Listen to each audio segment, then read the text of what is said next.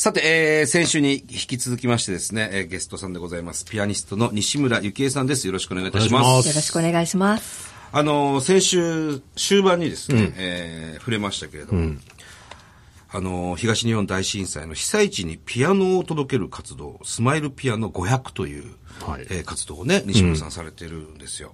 あの、東日本大震災で失ったピアノが、まあ、およそ500台あるということですね。はいその500台を、えーもう一度届けようと、ね、流されてしまったピアノですけれども、そこにこう、また戻してあげようというご活動なんですね。そうなんです。あの、全国に使われなくなったピアノって割とあるんですね。そんなピアノもあるんですか？そうなんです。あの、ほら、お子さんが子供の頃弾いてたけど、もう今は誰も弾かないで、ある。もう半分家具となってるとかはいはいはいねはいはい。そういうピアノを、ええ。あの、譲っていただいては、あ。で、私のお世話になってるパートナーのピアノの調律師さんが取りに行って、ええ。あの、メンテナンスして、それを蘇らせるんですよ。はでそれをあの被災地に届けに行くっていうところに私も同行するっていうことでその新しいピアノを買って届けるっていうのとはまた違う本当にこう心のこう伝わる活動ができればなと思っているんですけど。なんでこれ、そもそもやろうと思われたこれはね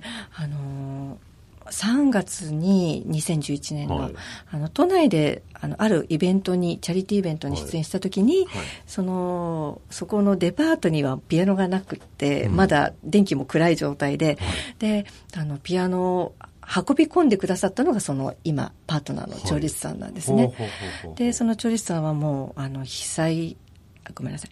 震災の3日後に仙台に単身で行って、いろいろガソリンとか物資を積んで、はい。あの被災地を見てきたっていう人で、で西村さんねって言ってあの今ピアノもたくさん流されてるんだよって、なんかこれは僕たち届けたいんだけど、一緒にやらないって声かけてもらって、で僕はその調律とかメンテナンスの方とあと運搬を担当するから、あの西村さんは一緒に行って子供たちに笑顔とピアノの演奏を届けてくれたら二人でなんかできるよってへ言っていただいての実現ですよね。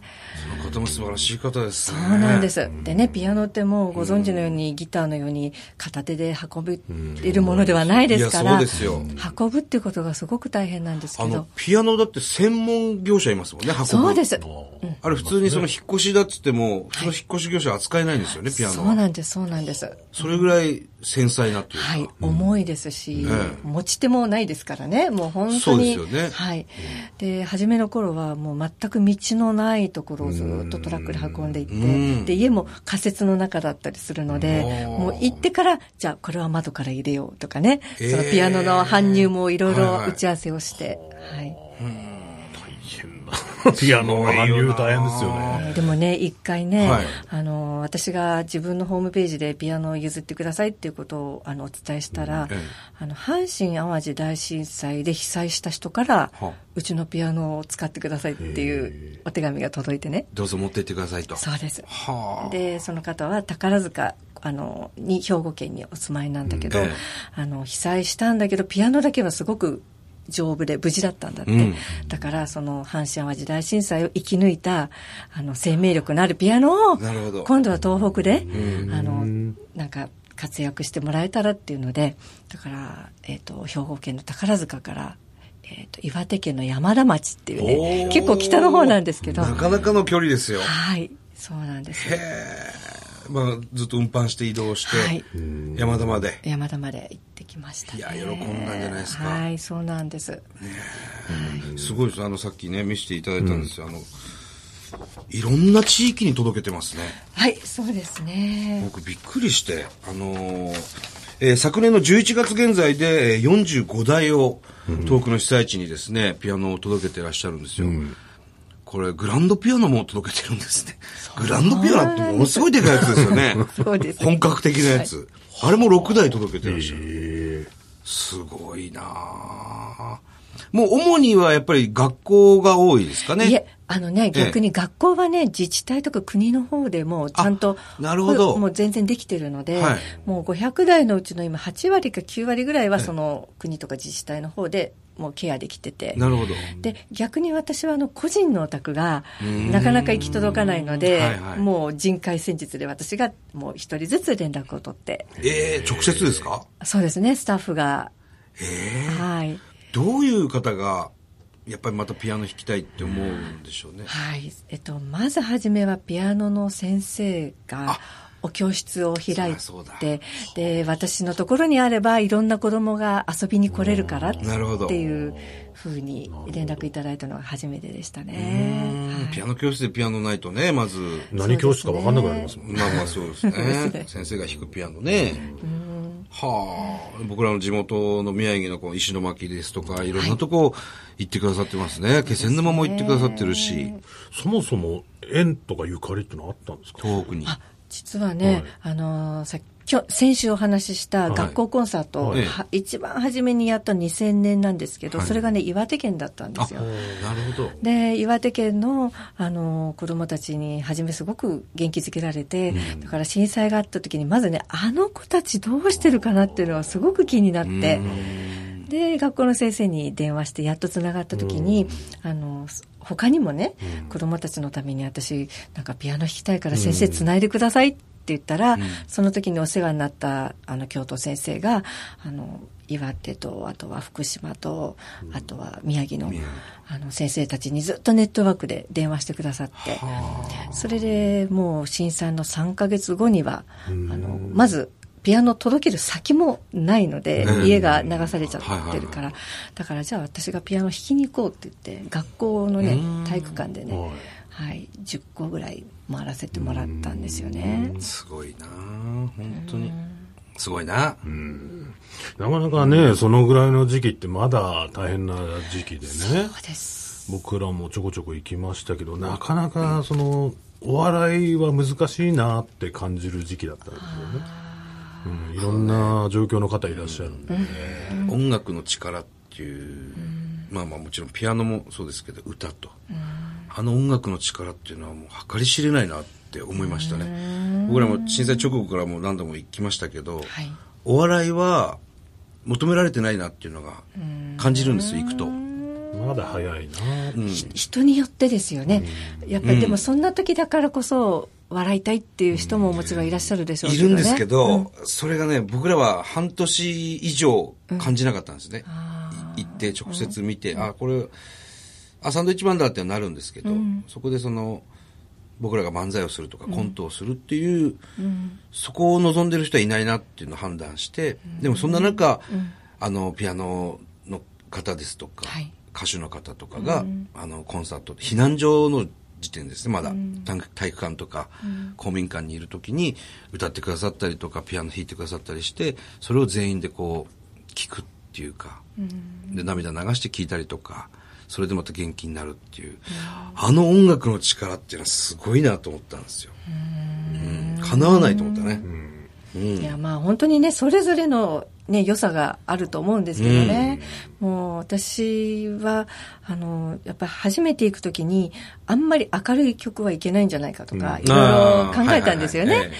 えうん、でもあの一番初めに南相馬に行った時に、先生たちがもうできるだけ明るい服を着て、うん。明るい曲を弾いてくださいっていうふうに言ってくださって。はいそれで気が楽になって、あ、そうだ、私が構えるんじゃなくて、私が普通にすることが一番届くんだなっていうのを、あの、初めになんか教わりましたね。その、でもね、行ってみないと距離感わからないですもんね。そうです、そうです。うんすると、初めはやっぱり、あの、まあ、椅子もない状態で体育座りしてた生徒さんで、はい。あの、一人、あの、ご家族を亡くした男の子がいたんですね。で、ずーっと下を向いたままだったから、あ、あの、まあ、音だけでも聞いてくれてたらいいなと思ったんだけど、終わる頃に、あの、一緒に手拍子をしてくれてたんですね、もうその光景が今も忘れられなくて、うん。なんか本当に音楽でできることがあればなんか行きたいなって思ってるうちに、なんか6年経った感じですね、いやー相当だから勇気づけられた方いっぱいいるんだろうな。ん。だこのラジオはもう本当に東北もたくさん流れてるんで、あ、あの時のピアノのお姉さんだって思ってる人いっぱいいると思いますよ。だと嬉しいですね、本当に。ね。それでまた気持ちがいろいろ変わるわけだから、その時っていうのはもう本当に、でも、もう下向いてる人が多いからね、あの時は。でも続けていらっしゃる人ってやっぱりだんだんね、あの、限られてくるじゃないですか。もう震災5年とか6年とか経ってくると、え。やっぱりそのそのね、原動力っていうのはやっぱりど、どこにあります。え我々ですか、もう我々はもう大きく言うと地元だからっていうのがありますね。宮城県出身なので、あのー、友達なんかもやっぱりこう被災したりしてるやついましたし、うん。で、あのー、あの日ですね、3月11日僕らは気仙沼にい。て、直接的にあの津波を見たので、まだまだやらなくちゃいけないなと思います。ね、タイミングが少しずれていたらってことをもうそういうことですよね。あの日は、えー僕ら奇跡的に助かった人の、えーうちの一人ですからね、僕らはね。うん。ずっとやってきますけど、でもずっとそれこそ西村さんのような方がずっとこうやって継続して、していただけるのがすごく僕らはありがたいですし、すごいなと思います。いや、僕らだって地元じゃなかったら、ちょっと離れてますよ、もしかしたらもう。いや、うん、でもそれはね、本当に巡り合わせで、ピアノの調理師さんが一緒に行こうって言ってくださらなかったら、私こんなこと多分できてないと思うし、なんか、本当になんか導かれるようにやってるんですよね。うん、だからなんか続けなきゃっていう気持ちも、なんかそれでやってるってわけでもないし、うん。うん、ただねあのこの1年ぐらいかな、はい。ピアノをお届けしに伺うでしょ、ええ。それ前は初めの頃はねああピアノが来たピアノが来たってみんな言ってくれて、はい。子供なんかこう家族みたいなね、え感じでピアノの前にあのこうすり寄って集まってくる感じだったけど、今はね届けるとねあの私たちのことを忘れないでいてくれてありがとうございますっておっしゃるのね。はいはいはい、だからピアノっていうものじゃなくて私たちが訪ねていったっていうことに対してうん。お礼を言ってくださることがあって、はいはいはい。だからあの今言ってくださってその続けるっていうことってこういうことなんだなっていうのをなんか感じますよね。確かに、これぐらい時間経つと言われますね、それ。あ、まだ来てくれてんだっていうふうに言われますよね。うん。いや、まだっていうか、それは来ますよって思いますよね。うんまた来たんだって言われる。ちょっと何、嫌なのかよって思います。僕らなんかはもう、もうね、あの、向こうで番組やってたりするんで、はいはいはいはい何まだ来たのって言われることが多いですよ。それはもう嬉しいの裏返しですよね。まあ、そうなんですよね。うん、すごいなあでも本当に。